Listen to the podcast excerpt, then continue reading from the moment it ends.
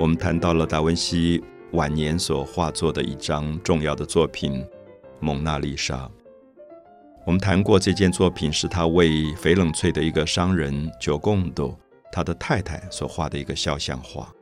那如果是肖像画，照理讲起来，应该画完了就应该交给别人，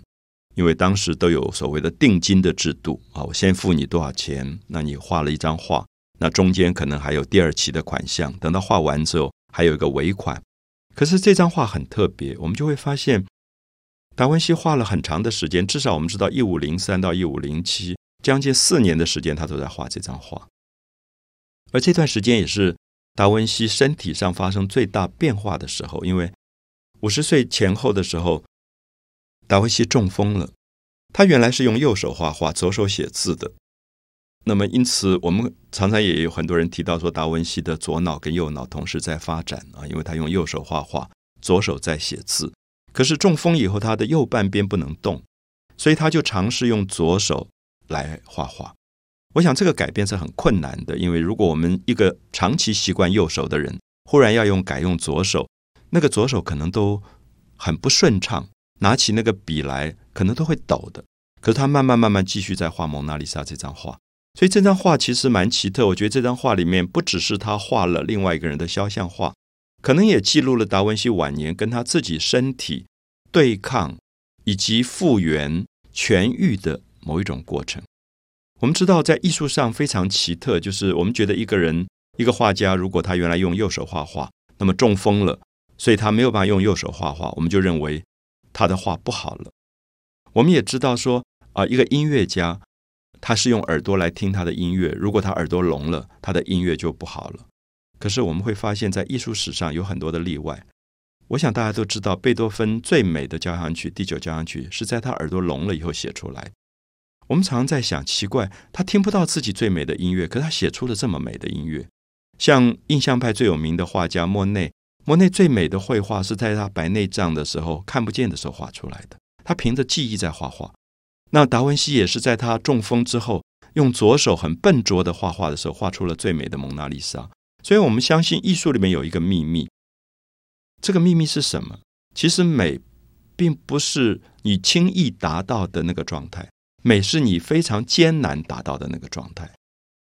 贝多芬在听不到的状况里面写出来音乐，结果开发了他生命最大的潜能。那么莫内的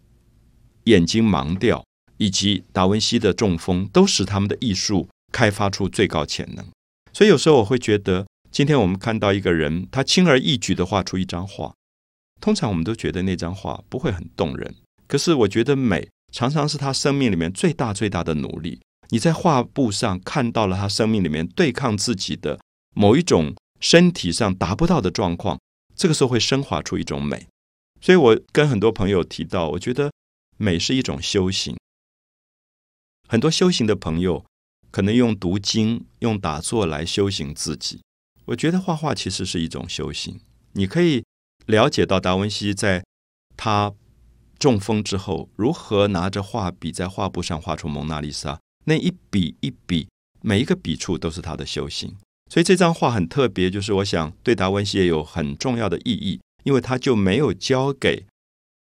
就共斗，就是委托他画这张画的人，因为照理讲，别人付了定金，你就应该要交给别人。那他就一直带着这个东西带在身边。那么后来他去了罗马，他去罗马是教皇当时里奥十世啊，里奥十世是翡冷翠最有名的一个家族，我们前面介绍过的梅迪奇家族出身的一个人，做了教皇。所以做了教皇以后，他们很重视文化，他们就把达文西邀请到罗马，希望帮教皇做一点事情。这个时候，达文西年纪也大了，身体不好又中风，他就把蒙娜丽莎带在身边，没事他就来画，没事就画。所以这件作品有一点特别，就是通常我们作为一个画家，别人委托我们画一张画，画完我们就会交给别人。可这张画变成达文西一直没有交出去的一张画，就一直带在身边。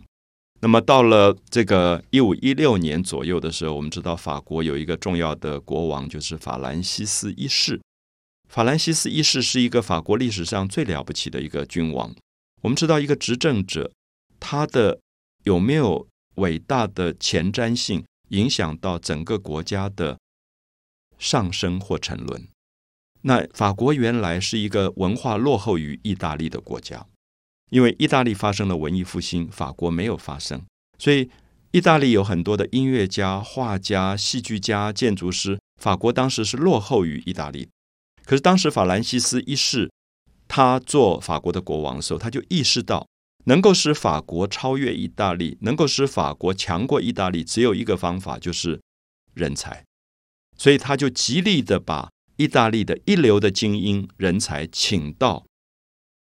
法国去。那么其中包括了达文西。那个时候达文西年纪已经非常大，已经过了六十岁了。那么我们知道他一五一九年就去世了。那么在去世前三年，法兰西一世终于说动了达文西。所以达文西就到了法国。达文西到法国的时候，就带着这一张他自己觉得还可以继续画下去的《蒙娜丽莎》。我常常觉得，一个画家有一张画是永远画不完的，那张画一定是杰作，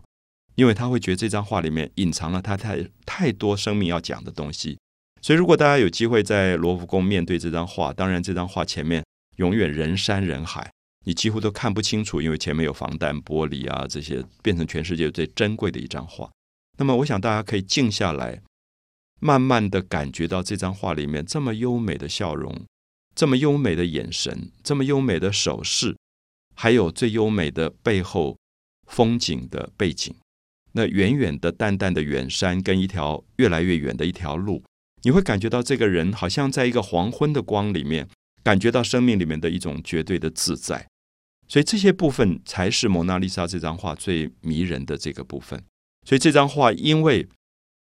法兰西斯一世请了达文西，一五一六年到了法国的南部一个叫昂博瓦斯的地方，所以这张画就被达文西从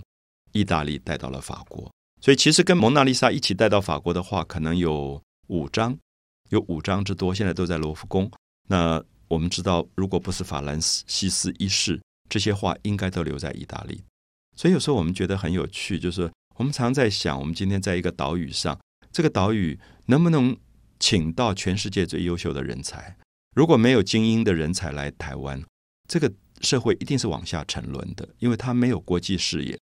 所以为什么法国很短的时间，后来法兰西斯一世以后，他立刻超越了意大利？他在十八、十九世纪时候，他变成欧洲最强的强国，意大利反而没落下去。因为你的人才被请走了，所以我想在这里都让我们思考着我们自己所处的历史跟环境，这个大环境也是如此。如果这个岛屿上不在意人才，不在意精英的文化，然后大家越来越用比粗糙方法在比文化的粗俗性，它就一定沉沦啊！所以它就可能会从它七零八零的一个很飞扬的所谓亚洲的四小龙，忽然掉到可能。不如周边的其他国家，我想这些都是令人担忧的事啊！特别是谈到达文西这样一个人，晚年到了法国，对法国的巨大影响，可能越发引起我们的感慨。